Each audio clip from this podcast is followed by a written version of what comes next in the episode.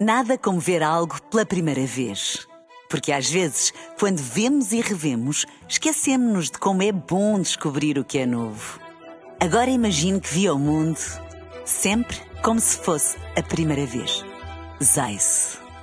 Veja como se fosse a primeira vez.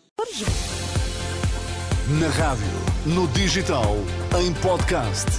Música para sentir, informação para decidir.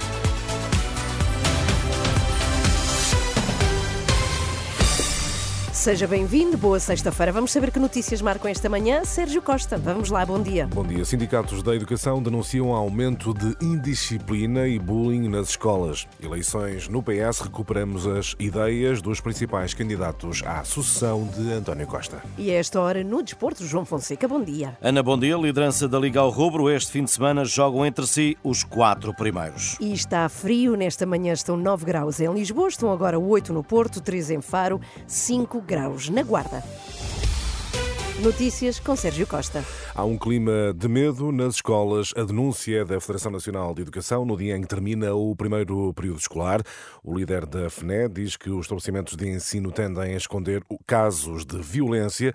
Pedro Barreiros alerta que aumentam casos de violência, indisciplina e bullying, mas um ambiente eh, de medo faz com que os casos não sejam divulgados. As escolas e os muros das escolas fazem com que não passe para fora desses muros esse, esses casos de indisciplina, muitos deles sejam eh, efetivamente escondidos. Há medo, há receio eh, no sentido da exposição. Muitos casos ou alguns casos são relatados, mas sempre com pedido, mas não digam nada, não, não me identifiquem, nem digam sequer qual é a escola. O secretário-geral da FNE em declarações à jornalista Fátima Casanova no dia em que esta estrutura sindical entrega no Ministério da Educação um livro com cerca de mil mensagens da comunidade educativa, professores, eh, pessoal não docente e uh, alunos.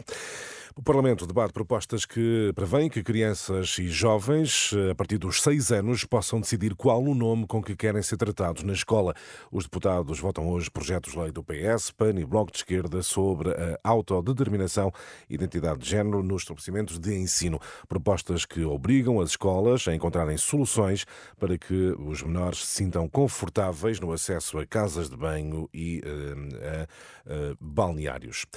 Foi o terceiro pior ano dos últimos sete, em 2023, 106 pessoas morreram afogadas em Portugal. Destas, 57 uh, morreram nos meses de verão. São dados da Federação Portuguesa de Nadadores Salvadores, que, contudo, revelam uma ligeira redução uh, relativamente a 2022, quando se verificaram 134 uh, mortes. Prossegue o combate ao incêndio no armazém de plásticos em Santiago do Cacém.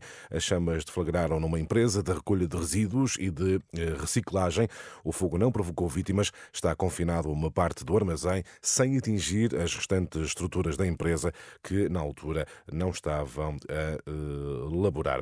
Na atualidade política, Pedro Nuno Santos, José Luís Carneiro ou Daniel Adrião, um deles vai suceder António Costa. Arrancam hoje as eleições à liderança do Partido Socialista. É um assunto a que voltaremos mais à frente nesta edição. Naufrágio de barco com migrantes. Uma pessoa morreu, outra ficou gravemente ferida ao largo do norte de França depois de de embarcação em que tentavam atravessar o Canal da Mancha hum, ter naufragado. A bordo estavam dezenas de migrantes. No total, 66 pessoas foram resgatadas, dados das autoridades marítimas eh, francesas.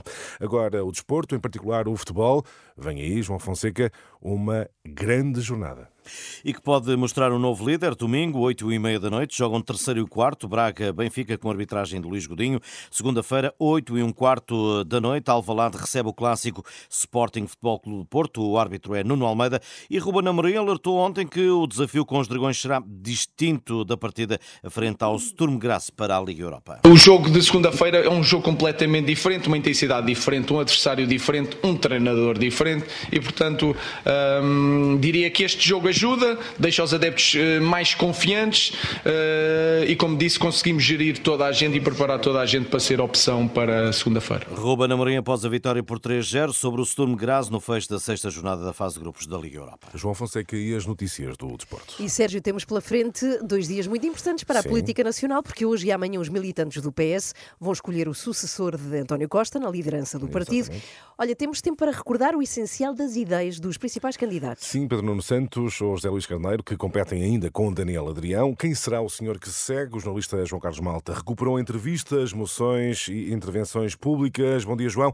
Apesar de muito cuidado entre os candidatos, não deixou de haver ataques pessoais entre Pedro Nuno Santos e José Luís Carneiro. Bom dia, Sérgio. É verdade que não conseguiram resistir à tentação mas José Luís Carneiro, que foi uma espécie de candidato surpresa, foi quem mais jogou ao ataque. Fê-lo em muitas situações em que colou a Pedro Nuno uma imagem de radical, de intempestivo e de imprudente, e a quem acusou de usar também os apoios de elementos mais ligados à ala direita do PS, entre os quais Francisco Assis e Álvaro Beleza, como cosmética. Acho que é evidente que o Pedro Nuno quis ter algumas personalidades que lhe podem dar uma marca de alguém que também consegue dialogar ao centro. Estou em crer que eh, não é suficiente para uma marca de posicionamento político que eh, é muito clara aos olhos dos portugueses. Qual é essa marca? É uma marca de um relativo enclausuramento num diálogo mais uh, fechado uh, à esquerda. Pedro Nuno Santos quis fazer uma campanha a falar para fora, leia-se para o principal adversário, o PSD, mas perante as sucessivas provocações respondeu que não era sonso e que era um político frontal. Eh, João, mas as diferenças não foram só de estilo. Em temas de como economia também foram marcadas diferenças bem evidentes. Sim, e talvez a forma de cada um deles, a forma como, aliás, como cada um deles fará a gestão da dívida pública, seja uma das mais esclarecedoras sobre o ponto de partida de cada candidato. Mas se Carneiro afirma que quer inclusive que haja superávites, já Pedro Nuno disse que sim, a dívida é para descer, mas o ritmo de decréscimo será menor do que aconteceu recentemente com os últimos ministros das Finanças.